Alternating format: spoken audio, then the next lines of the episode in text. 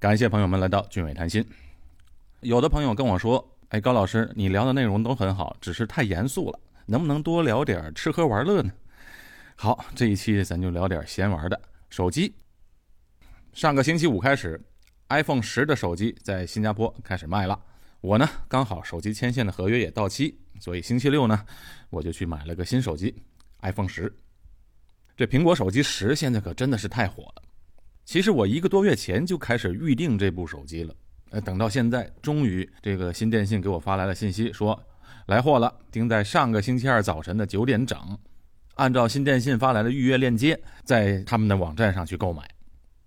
我这一想啊，买的人肯定很多，所以呢，我九点准时就开始准备开机上网。我在九点零二分的时候就登录到官网，结果你猜怎么样？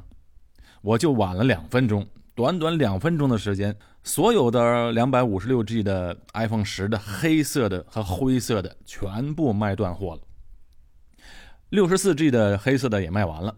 所以只剩下为数不多的灰色的六十四 G 的电话。本来我是想买二百五十六 G 的，因为平时拍照片和录像比较多。但是，一看这种情况也没有办法，嗯，赶紧买吧，不买也没了。其实我啊也并不是什么苹果粉，但是我用 iPhone 手机好多年了。我用 iPhone 手机有这么几个原因，一个是呢，苹果手机比较结实，哎，经得起摔。我这个手机啊，至少摔在地上好几十回了，没事儿，这一点我非常喜欢，而且它的电池的耐用度还是挺高的，哎，这是在硬件方面，在软件方面呢，iPhone 里面啊没有什么乱七八糟的东西，不像安卓手机里面预装了好多的第三方的软体，看起来很杂乱，不像苹果手机这么的整洁。用起来呢，苹果手机也比较方便，而且啊，这你一旦习惯了 iOS 的界面啊，用其他的怎么都觉得别扭。我拿到了 iPhone 十的手机，第一个感觉啊，就是啊，它比我想象的要小。我一直都以为啊，它和 iPhone 六和 iPhone 七的 Plus 的那种大尺寸的手机差不多，只不过呢变成了全屏幕。但拿到手里一看，原来它要比 iPhone 六 Plus 要小要薄，非常轻便。但是因为是全屏幕，它的屏幕呢，实际上还要比 iPhone Plus 系列的手机大了。哎，但是那个刘海啊，确实有点碍眼。不过呢，苹果说他们一个月之内会把软体更新好，希望更新后这个刘海的问题能够得到解决。而且我拿到手机一看，灰色的颜色也不错，所以整体感觉还是比较满意。只是那个容量小了点。那容量小怎么办呢？那没办法啊。那平时呢就得经常把那个照片和录像经常导出来。iPhone 十手机还有一个特色就是没有了原来那个 Home 键，一个键盘按钮都没有了。但是一点也不影响使用，用起来还是挺方便的。再有，我挺喜欢这个人脸识别的功能，我觉得真的挺好。因为你看，这之前的六和七的那个指纹识别技术啊，我们需要把手机轻轻按在那个键上。呃，大概也需要一两秒的时间才能开锁，人脸识别技术倒很方便了，非常的快，瞬间就能开锁。这一点啊，我觉得做的非常好，非常实用。有评论就说啊，这 iPhone 十是苹果公司到目前为止做的最好的手机，我非常赞同。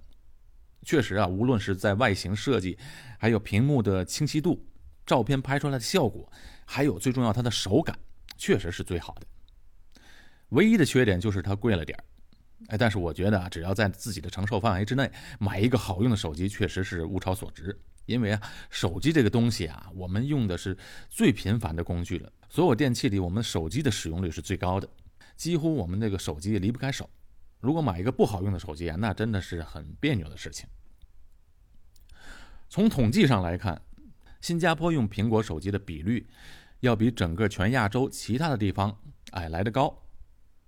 我这有个数据，从二零一六年九月到二零一七年九月期间，全亚洲用 iOS 操作系统的比例是百分之十一点五三，用安卓的呢是为百分之七十九点三九，这是全亚洲。那中国用 iOS 的比例是百分之二十点六一，新加坡为百分之三十一点六六。新加坡使用苹果手机呢，要比整个中国要高一点。不过呢，我觉得要单纯的在中国一线城市来讲，用一线城市和新加坡这个城市来比较的话，我估计，呃，苹果手机使用率，我估计和新加坡都差不多。当然，这个是和收入成正比的。一线城市的平均收入要比其他城市要高，新加坡的平均工资呢，也要比整个亚洲要高一些。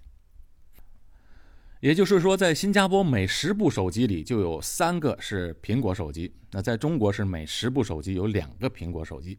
你别小看这苹果手机占有的百分之三十和百分之二十的市场占有率，这个就不少了。